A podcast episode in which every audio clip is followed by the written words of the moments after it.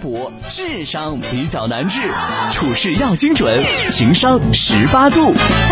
米女士说：“我跟老公结婚三年，分居三年。老公说是因为我生孩子给他留下了阴影。我想沟通，但他拒绝沟通。我们平时的相处像是熟悉的人，但绝对不是爱人。我想离婚，他也同意。不知道这个决定是正确的吗？我们还有个可爱的宝宝，东哥，我该怎么办呢？”接下来的时间呢，我们先请一下九五后的思思老师，也是 Z 时代九五后的思思老师来谈一谈关于这个话题，她的观点是什么？先来总结一下问题。其实她讲的是啥？就是她跟她老公结婚三年，而且分居也三年了。对对。就是因为她老公说她自己当时生小孩的时候给她留下阴影了。对。然后就因为这件事情，他们现在是分居的状态。对对对。然后呢？她主要要讲离婚这两个字了。对，她想，她想离婚，然后对方也同意，但是她自己就会考虑说。孩子的问题，对，啊，我真的好气呀！关键词咱们就讲离婚吧，就是你觉得离婚能不能解决问题？这个或者离婚，你觉得在这种情况之下选择这一步 OK 吗？如果是我的话，我会离，因为很多人都讲说，你比如说现在有一个女性，现在有小朋友了，她说我要离婚，你身边家人一定会劝你忍一忍。哎呀，日子都是这样过去的，慢慢就好了啊！你为了孩子忍一忍，但你有没有想过，孩子不一定会了让你让你在这儿，为了他怎么怎么着？第一，你心里面在想，我是为了这个孩子而把我锁住了，我也找不到我的幸福，我跟我老公之间现在也是互相伤害的状态，那你心里边不开心，你会似有似无的，不一定。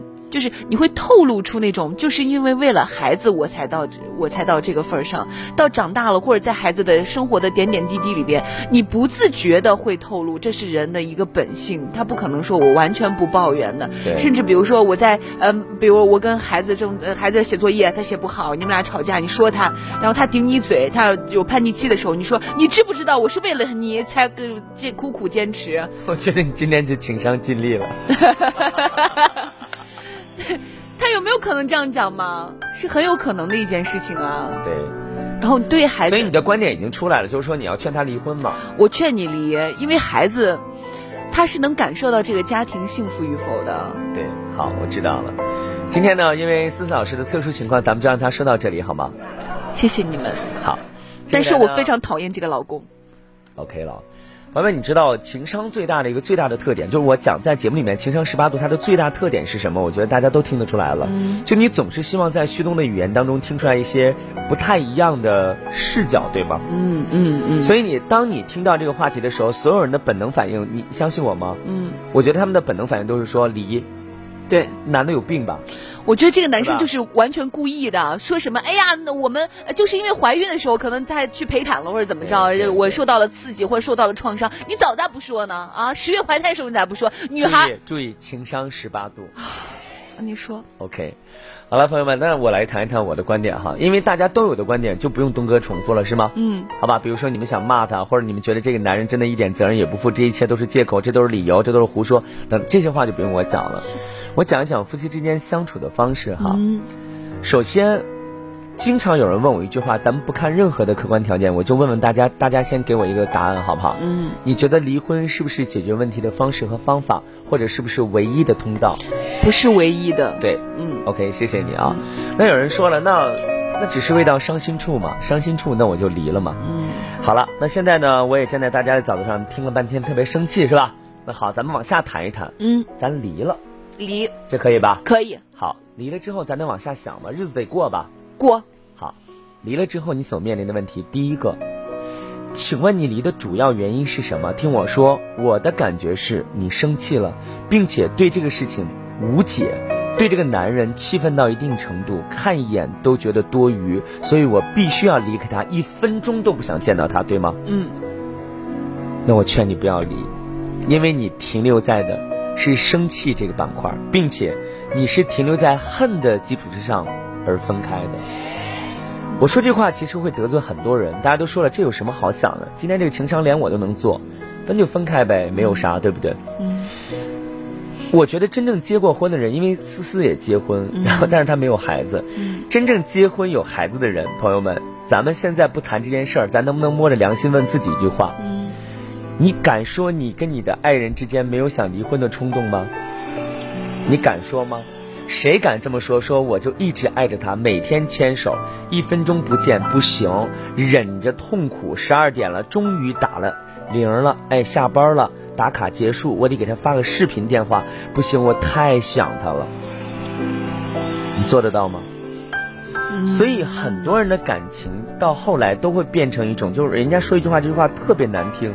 也有很多人在反对这句话，说：“哎呀，谁要把爱情过成亲情？这两码事儿嘛，对不对？”但其实你知道吗？在生活当中，我经常讲，你频繁的换游泳池，你随便换。但是你自己要学会游泳啊！你可以在哪个地方游都可以。可遇到这样的问题，我们当然简而化之的这么一个答案就很简单，就是分手嘛。因为我觉得这是解决暂时的痛苦最好的办法嘛。可是你知道，我讲一个真实的观点，朋友们，咱们这样来讲，可能类比的不太合适。但是我今天想到这儿了，我就说到这儿，好不好？不合适的地方，大家多担待东哥。你知道人这一辈子离开这个世界，就我们讲这个人死了，他什么时候是真正死了呢？就是永远身边没有一和一个人，包括你在内，都想不起来他这个人就真的不在这个地球上存活了。昨天四月一号，很多人在说谁？张国荣。对对，是的。所以你知道我在刷抖音看到张国荣的时候，我就一直在替他本人而感到幸福。就是到现在，其实他都没有离开这个世界，因为还有人记得他。婚姻也是一样的，你以为分开之后你就不记得他了吗？你是在怀恨当中分手的呀。而且最重要的是，东哥为什么讲这句话？因为你们有孩子，你知道吗？你只要看他一眼，眉眼之间就有这个男人的影子啊。眉眼之间就有这个女人的影子，有没有？你自己说。所以你真正能离开那个环境吗？你理解？嗯 OK？那好，那我就真正离开。那我们继续往下想另外一个问题：你要不要再婚？要 OK，你再婚之后，你认为你再婚过的所谓的人生履历就可以重新的刷上浓墨重彩的一笔吗？谁敢说？嗯，思思，你敢说不？不敢。一旦你分开之后，你跟这个男人离开了，因为你太恨他了，这男人简直了，骂他，是吧？渣男。OK，我换一个男人，我一定会幸福哎，会吗？不一定。你懂了吗？嗯。当然有人说了，东哥，你这句话我也不同意。管他一定不一定，我先分了再说。那你是不是我说的第一种情况？就是你先图什么痛快？嗯。大家知道民法典出来之后，在今年，尤其是去年整个的一个离婚率，大家可以看怎么样下降了。是。因为人在冲动的时候特别喜欢办一件事，就是什么，当即、马上、立刻，他要表达出来是什么？我就要结束，不顾任何后果。有的时候，什么叫激情犯罪？你知道吗？其实也有点雷同吧，是不是？激情犯罪是不是也有点雷同？就我当下我必须要怎么样？但其实后来你在回想这个事情的时候，你自己吓住自己，你信不信？嗯，你把你自己都吓住了，你信吗？是。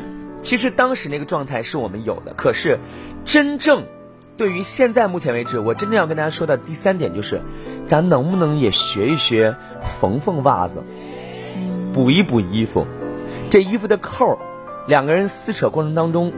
那掉了俩扣，咱这衣服就不要了吗？我就问问大家，真的每个人价值观不一样，我也不勉强大家哈，真不要了吗？好，那你要问我在情商十八度里的观点，我觉得这扣子可以再去买两颗缝一缝，因为就两颗扣掉了嘛，这件衣服就不要了。说我八百买的这件衣服，因为俩扣子俩黑色扣子掉了，我不要了，不一定吧？但是当下的很多人他就是这么想的，我就不要了，谁能把我咋？我喜欢怎么样就怎么样，OK，我三点都讲完了。我要讲到最后，我自己能够总结的一句话，大家也都觉得每次好像东哥要总结一点东西，你就会觉得这个情商相对来说是比较完整的。那我总结一点，在东哥的眼中啊，真实的这么想的哈，你们可听可不听，因为我说了，没有什么标准答案，都是大家在一起探讨的。千万不要觉得你的眼睛里面揉不得一粒沙子，婚姻当中就是那么的恬淡和纯净。就是那么两个人之间执子之手与子偕老，婚姻的舞台上你为什么会觉得完美？因为你在婚姻之后，在婚礼的舞台之后，你再也找不到那种我爱你，执子之手与子偕老，无论贫穷富贵、健康疾病、顺境逆境，我都愿意与他相守一生。他为什么让你宣誓啊？因为做到太难了。所以在这个过程当中，我要跟大家说的就是，其实爱情或者婚姻当中，它不是容不得沙子，不是没有一粒沙子，而是很多人都把婚姻过成了撒哈拉。嗯，两个人之间不止只有爱情这么简单，除了有爱情，还有什么？还有心灵之间，彼此之间互不打扰，到有心灵相通的默契感。两个人彼此做事情相互帮扶，又肝胆相照的义气感，这叫婚姻。还有那么一点点的博弈，但不影响你我之间有那么一点点的义气。但不要开玩笑，不是说两个人过成了兄弟。所以，当你拥有撒哈拉一样的婚姻的时候，请你一定要记得，谁家的锅底都有灰，每个人都是彼此的撒哈拉。没事儿，逛着也挺好，看什么都是风景，关键。咱别下车，或者别轻易下车。